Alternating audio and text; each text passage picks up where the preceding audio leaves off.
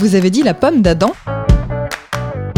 la pomme d'Adam, un cartilage protégeant la glande thyroïde, est située sur le devant du cou. Elle existe aussi bien chez la femme que chez l'homme, mais elle est souvent plus saillante chez l'homme, d'où sans doute son nom. L'expression se réfère évidemment au début de l'Ancien Testament, un peu par plaisanterie, comme si un morceau de la pomme interdite était resté en travers de la gorge d'Adam. Extrait du livre Expression biblique expliquée de Paul Desallemands et Yves Stalloni, paru aux éditions Chênes.